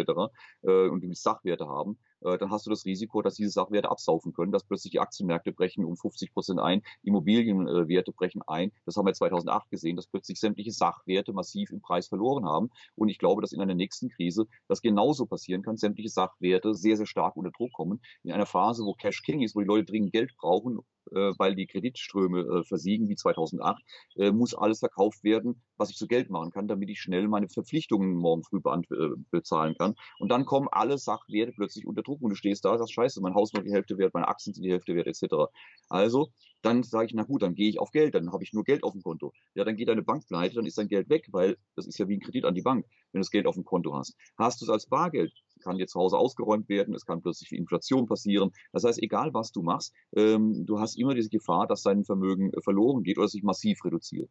Also habe ich gesagt, ich brauche eine Lösung, die dem bestmöglich Rechnung trägt. Und das habe ich gemacht, indem ich in Sachwerte investiere mit meinem Fonds, in Aktien der stärksten Unternehmen der Welt, ähm, die auch nach der Krise noch da sein werden, weil natürlich werden wir künftig weiter online einkaufen über Amazon, egal ob eine Krise kommt oder nicht. Die werden natürlich in ein Problem äh, auch in eine Krise kommen, aber die werden nicht pleite gehen. Die wird es danach genauso geben. Wir werden danach über Booking.com äh, Hotels buchen, wie heute auch, äh, nach der Krise wieder. Die gehen dann nicht pleite. Die sind so pumpergesund und die sind einfach die größten und unangreifbar, etc. pp. Wir werden weiter, wir werden immer mehr äh, äh, bargeldlos bezahlen, also werden Mastercard, Visa massiv davon profitieren. Ähm, also es, in solche Werte zu, unter, zu investieren, Krise hin, Krise her, macht Sinn. Aber in einer solchen Krise werden auch die erstmal an Wert verlieren. Also, was mache ich? Das, was ich im Moment auch tue. Ich sichere diese Aktien ab gegen Kurseinbrüche, sodass ich jeden Abend jeden Abend, wenn die Märkte fallen, bekomme ich das Geld ausbezahlt und kann dieses Geld sofort wieder in neue, jetzt billigere Aktien investieren, die sofort wieder abgesichert werden. Das heißt, auf dem Weg nach unten verliere ich kein Geld, bin aber permanent in Sachwerten und nicht in Geldwerten. Wenn die Bank pleite geht, wo die Aktien liegen, interessiert mich das nicht, werden es auf eine andere übertragen, das ist Sondervermögen. Ich bin in Sachwerten, die mir auch bleiben, die zwar an Wert verlieren, den Schaden bekomme ich aber jeden Abend ausbezahlt und kann mehr Sachwerte kaufen. Das heißt, mein Depot wird immer größer, ohne dass ich netto Geld verliere. Mein Depot wird dabei immer größer. Irgendwann ist die Krise durch. Irgendwann ist jede Krise durch und äh, das erholt sich wieder und diese Aktien steigen an Wert. Aber jetzt die vielen, die ich habe, nicht die wenigen, die ich vorher habe. Und zwar ohne, dass ich Geld verloren habe, ohne dass ich zwischendurch verloren habe. Ich gehe sofort in den Gewinn. Und das ist meine Strategie. Und es gab es noch nicht. Es gab keinen, der das so gemacht hat. Und das war der Grund, warum ich meinen Fonds aufgelegt habe. Also das ist die Möglichkeit, wie ich sagen kann, so habe ich es für mich gelöst. Alles andere kann man machen, hat aber immer wieder die Nachteile auf der oder jener Seite. Und deshalb bleibt nichts also übrig, als zu sagen, sorry für die Eigenwerbung, aber das ist für mich die Lösung. Alles andere kann man tun, hat aber eben entsprechend die Risiken. Mein Fonds hat das Risiko, dass durch die Absicherung, wenn der Markt nach oben geht, wie im Moment, sind wir auch mal äh, ein paar, paar Prozent Rendite nicht dabei, weil wir sagen, im Moment ist uns die Sicherheit wichtiger, nichts zu riskieren auf allen Ecken, äh, als jetzt die Rendite mitzunehmen in so einer gefährlichen Phase. Wenn die Gefahren weg sind, brauche ich die Sicherung nicht mehr, kann ich das Risiko eingehen. Aber jetzt will ich einfach nur Sicherheit haben und sonst nichts. Mhm. Ich verlinke auf jeden Fall deine Webpage hier unten in den Show Notes für all die Leute, die sagen, hey, cool, das interessiert mich, ich möchte da mal genauer Ansonsten, mehr darüber zu erfahren. Was natürlich ganz wichtig ist, entschuldige jetzt, unabhängig von den Geldthemen, äh, die Vorbereitung drauf. Macht's euch nicht verrückt. Ja, also äh, eine Krise gehört dazu, auch eine Wirtschaftskrise hat es immer gegeben. Es hat immer auch mal Crashs gegeben, es hat immer auch mal Rezessionen gegeben. Das ist vollkommen normaler Teil unserer, unserer Gesellschaft. Ja, es wird für jeden äh, Auswirkungen haben. Der eine wird Kurzarbeit haben. Es werden auch Leute ihren Job verlieren. Das kann man gar nicht anders sagen. Äh, die werden dann was Neues suchen müssen. Es ist vielleicht aber auch eine Chance. Okay, ich habe den Job sowieso gehasst. Jetzt bin ich gezwungen, was anderes zu machen. Dann wird ein Gürtel enger schnallen müssen. Aber es ist auch eine Chance, das Mindset zu verändern, zu sagen, sich von den Ängsten zu lösen, Verlustängsten, wenn man einfach mal sagt, was zum Teufel brauche ich denn? Wir können alle nur zwei Teller am Tag fressen, ich sage es mal ganz brutal, wir können nur eine Hose tragen und alles andere ist Luxus, alles andere ist nice to have. Und man muss sich gedanklich vielleicht weiterentwickeln, zu sagen, was brauche ich denn wirklich? Bin ich abhängig davon, dass ich ja ein tolles Auto habe? Was ist denn, wenn ich ein kleineres habe? Ich brauche all das nicht. Mir geht's gut, keine Frage aber ich habe mich davon nicht abhängig gemacht. Was ich brauche, das habe ich. Ich habe hier meine Freunde. Ich bin, lebe immer noch in dem Ort, in dem ich aufgewachsen bin, habe meine Freunde. Und das Schönste, das Wichtigste für mich ist, mit denen am Lagerfeuer zu sitzen, ein Bier zu trinken und äh, zu philosophieren. Und das werde ich immer tun können, also egal was die Wirtschaft macht. Ähm, die wirklich wichtigen Dinge, meine Frau, einen liebenden Ehepartner, äh, äh, Kinder, all das, dafür brauchst du erstmal gar kein Geld. Die wirklich wichtigen Dinge kosten kein Geld. Ähm, wer reisen will, um tolle Dinge zu sehen, geh mal in den Garten raus, guck dir mal einen Schmetterling an, guck dir eine kleine Blume an und nimm dir wirklich mal Zeit dafür, äh, diese Wunder zu sehen, die dir jeden Moment begegnen. Wenn du das, den Kopf dafür frei machst, dann hast du plötzlich nicht mehr diese Angst, etwas zu verlieren und dann hast du keine Angst vor Krisen oder sonstigen Themen, weil du sagst, was soll's, wir kommen alle nackig auf die Welt. Und wir werden nackig von dieser Welt runtergehen. Dazwischen gehören uns mal der Gegenstand, mal jener Gegenstand. Keinen habe ich ewig, immer nur eine Zeit lang. Also macht euch nicht zu sehr abhängig von diesen Gegenständen, von irgendwelchen äh, Dingen, sondern seht das dazu, möglichst viel gedankliche Freiheit zu bekommen. Mm. Und dann macht man hat auch keine Angst vor diesen Themen. Fantastisch, so toll hast du das jetzt hier gesagt, jetzt gar nicht besser sagen können. Ist auch ein Grund, warum ich meine Community immer wieder dazu anrege, ja, innere Wissenschaft zu betreiben, sich, sich mit auch mit, mit Spiritualität auseinanderzusetzen. Ich finde es extrem wichtig. Früher, früher oder später setzen wir uns eh mit dem auseinander. Spätestens dann haben wir nochmal eine Möglichkeit, wenn wir kurz vorm Sterben, ja, entweder bewusst oder unbewusst. So, was mich interessiert, ist deine Sicht auf, auf die Welt. Wir kommen auch schon zur zweitletzten oder zu, ja, zur zweitletzten Frage. Stell dir vor, du guckst in die Zukunft. Ich weiß, es ist immer super schwierig, vor allem in einem Zeitabstand von 30 Jahren. Aber wie siehst du die Welt in 30 Jahren? Was, was siehst du daraus? So, kann ich, kann ich überhaupt nicht sagen. Da könnte ich jetzt alles Mögliche fantasieren. Es wäre ganz, ganz vieles möglich. Ich glaube, dass die Welt in 30 Jahren viel mehr zusammengewachsen sein wird als heute. Ich glaube, dass wir da auf dem Weg dorthin noch sehr, sehr viel mehr Krisenherde sehen werden, dass diese, dieses Zusammenwachsen der Welt noch mit viel mehr Geburtsschmerzen passieren wird, mit sehr vielen Krisen, äh, weil äh, vieles noch aufgelöst werden muss, vieles sich verändern muss. Im Nahen Osten wird sehr, sehr vieles passieren. Ähm, wir werden äh, eine sehr, sehr unruhige Zeit bekommen. Aber guck in die letzten Jahrhunderte zurück, wann waren die Zeiten nicht unruhig. Also von daher, es sind Veränderungsprozesse, die jetzt wieder beschleunigt ablaufen. Und ich glaube, dass wir in 30 Jahren als Menschheit weiter zusammengerückt sind, dass wir ähm, äh, ganz andere Werte uns entwickeln werden. Technologisch werden wir Sprünge sehen, die können wir uns heute, das heißt für alle Fantasie, die wir beide entwickeln können, äh, uns gar nicht vorstellen, glaube ich, was technologisch in 30 Jahren sein wird. Wenn du siehst, wo wir vor 30 Jahren waren und, ähm, und in welcher, die, welcher Beschleunigung die Entwicklungen stattfinden und äh, die wird, diese Entwicklungen werden sich in den nächsten Jahren weiter beschleunigen. Das heißt, äh, das ist, glaube ich, für uns noch überhaupt nicht abschätzbar, was technologisch passieren wird. Und ich freue mich da riesig drauf. Ich bin unglaublich neidisch auf äh, die Kinder, auf die jungen Leute, sage ich denen auch immer, äh, weil die einfach noch viel mehr Jahrzehnte vor sich haben als ich äh, und die noch viel, viel mehr spannende Dinge erleben werden und Wunder sehen werden, als ich sie noch sehen darf. Und äh, ich äh, würde gerne noch 100 Jahre in die Zukunft gucken und alles erleben und mitsehen, was da passiert. Und wie gesagt, die negativen Dinge, äh, man sollte sich weitgehend davon lösen. Ich, ich schaue zum Beispiel so gut wie keinen Fernsehen mehr, ich habe seit Monaten keinen Fernsehen mehr gesehen, äh, weil ähm, so, ich halt so geistige Hygiene betreiben, äh, diesen ganzen, diesen ganzen Blödsinn, auch, auch Spielfilme, Krimis oder äh, Mord und Totschlag, Horrorfilme und äh, was ich was alles. Äh, das tut einem nicht gut, es tut mir nicht gut. Und ich will diesen, diesen, diesen Giftmüll nicht in meinem geistigen Garten haben. Ich brauche das nicht. Sondern ich kümmere mich um die schönen Sachen, kümmere mich um die, um die guten Sachen, versuche lieber zu lesen. Ich lese ein Buch pro Woche im Schnitt. Äh, und ähm, das ist viel wichtigere Zeit, als irgendeinen, ähm, irgendeinen Blödsinn zu gucken oder irgendeinen, irgendeinen Bullshit zu machen. Sich selbst weiterzuentwickeln. Und ich glaube, es passieren spannende Dinge in der Zukunft. Es wird eine tolle Welt werden.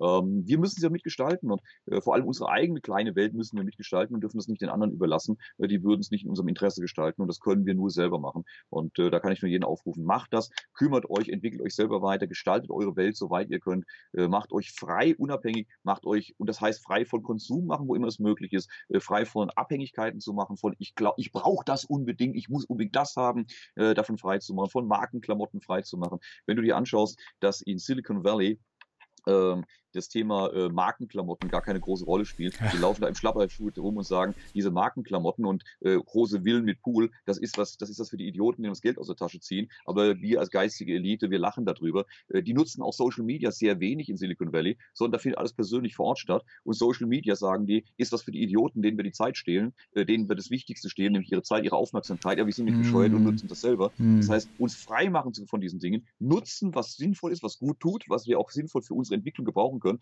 aber uns fernhalten von dem ganzen Scheiß. Und wenn du das 94. Video rumschickst, wo irgendein Asylbewerber eine Straftat begangen hat oder äh, eine Katze sich kraut oder sonst was, du stiehlst dir Zeit, du stiehlst äh, de deinem Freund Zeit, ähm, bringst irgendeinen Mehrwert, irgendeine neue Information, null. Du weißt dies, du weißt jenes, fertig aus, kümmere dich um neue Themen, kümmere dich um gute Themen und weiter geht's. Ja, 100 Prozent. Ich kann mich all dem nur anschließen. Was denkst du, Dirk, was braucht die Menschheit jetzt gerade am meisten? Stell dir vor, du, du gehst auf den Mond, guckst runter auf die Welt, siehst dort die Mensch als Spezies. Was braucht die Menschheit als Spezies jetzt gerade am meisten? Respekt. Respekt. Respekt voreinander. Und das ist das, was mir brutal verloren geht und was ich gerade versuche, genau das Gegenteil zu machen, genau das Gegenteil wieder in die Welt zu bringen. Respekt voreinander, vor dem anderen Menschen, vor der anderen Meinung des anderen. Und äh, ich freue mich, wenn einer eine andere Meinung hat. Ich höre dem zu. Ich rede mit dem, auch wenn die kon völlig konträr ist zu meiner, egal um was es geht. Aber dann möchte ich wissen, Mensch, guck mal, jeder von uns hat nur einen verschwindenden Bruchteil des Wissens der Welt.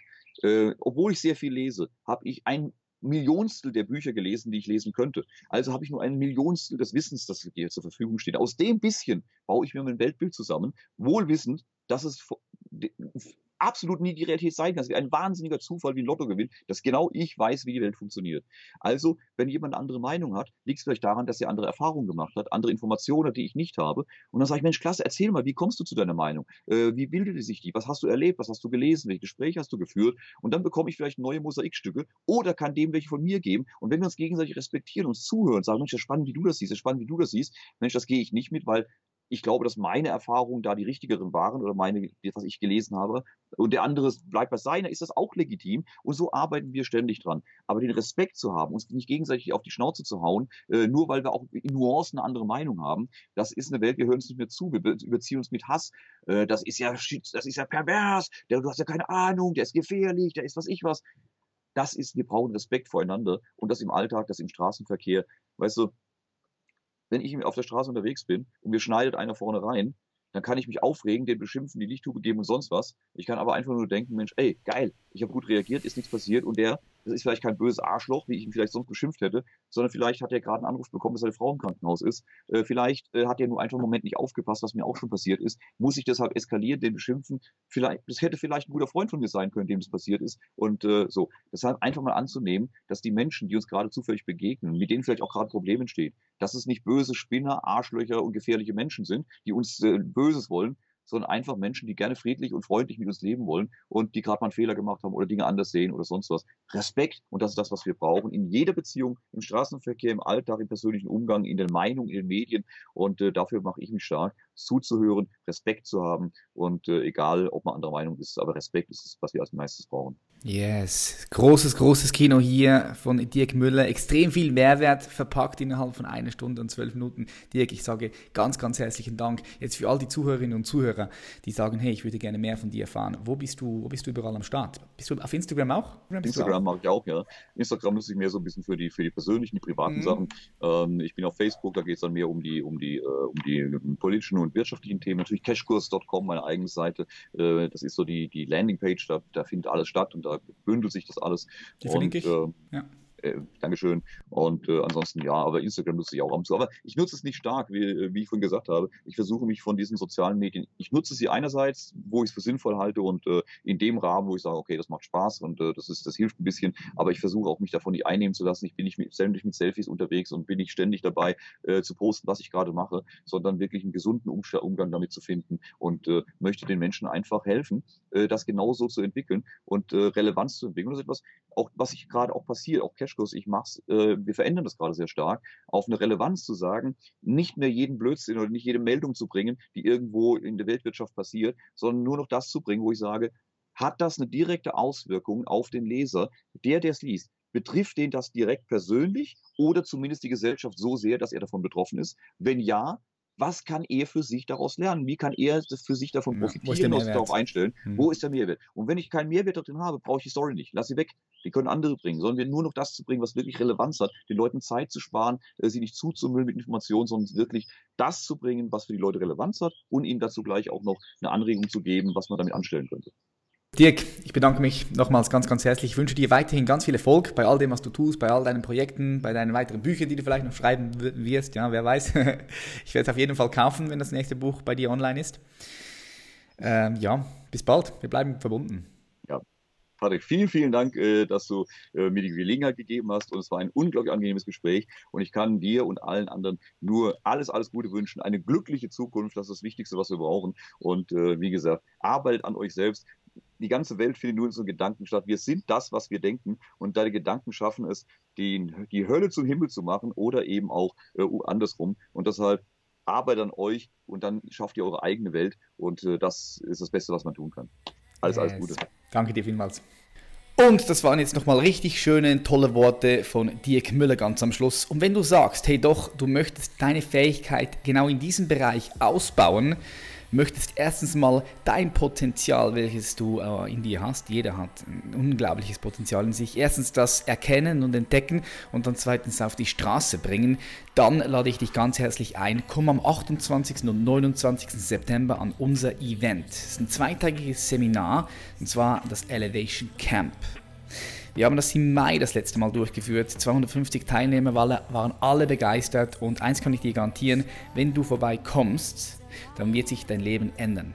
Und zwar ins Positive. Du wirst ganz anders denken, du wirst das Leben ganz anders und viel intensiver wahrnehmen können. Und es ist ein Start, einen richtig guten Start in ein zufriedenes und glückliches Leben. Darum mein Angebot, komm ans Elevation Camp am 28. und 29. September und hol dir die Tickets unter www.elevationcamp.de. Ich wiederhole www.elevationcamp.de packe ich ebenfalls in die Show Notes und dann lernen wir uns vielleicht bald persönlich kennen. Ich wünsche dir einen super schönen Tag. Herzlichen Dank, dass du heute wieder eingeschaltet hast. Und wenn du sagst, dieser Podcast ist richtig wertvoll für dich, dann würde ich mich erstens freuen, wenn du ihm eine positive Bewertung gibst. Wir haben jetzt schon über 1000 positive Bewertungen, 5-Sterne-Bewertungen. Und was mich auch immer wieder freut, ist, wenn du diese Podcast-Folge auf Instagram Story teilst und mich natürlich markierst. Das ist auch immer wieder cool, weil wenn für dich etwas wertvoll ist, dann gehe ich auch davon aus, dass dieser Wert sich auch auf deine Familie und Freunde überträgt. Wir sehen uns im nächsten Video oder auch im nächsten Instagram-Post oder hier in der nächsten Podcast-Folge bei The Champions Mindset. Herzlichen Dank, dass du eingeschaltet hast. Herzlichen Dank, dass es dich gibt.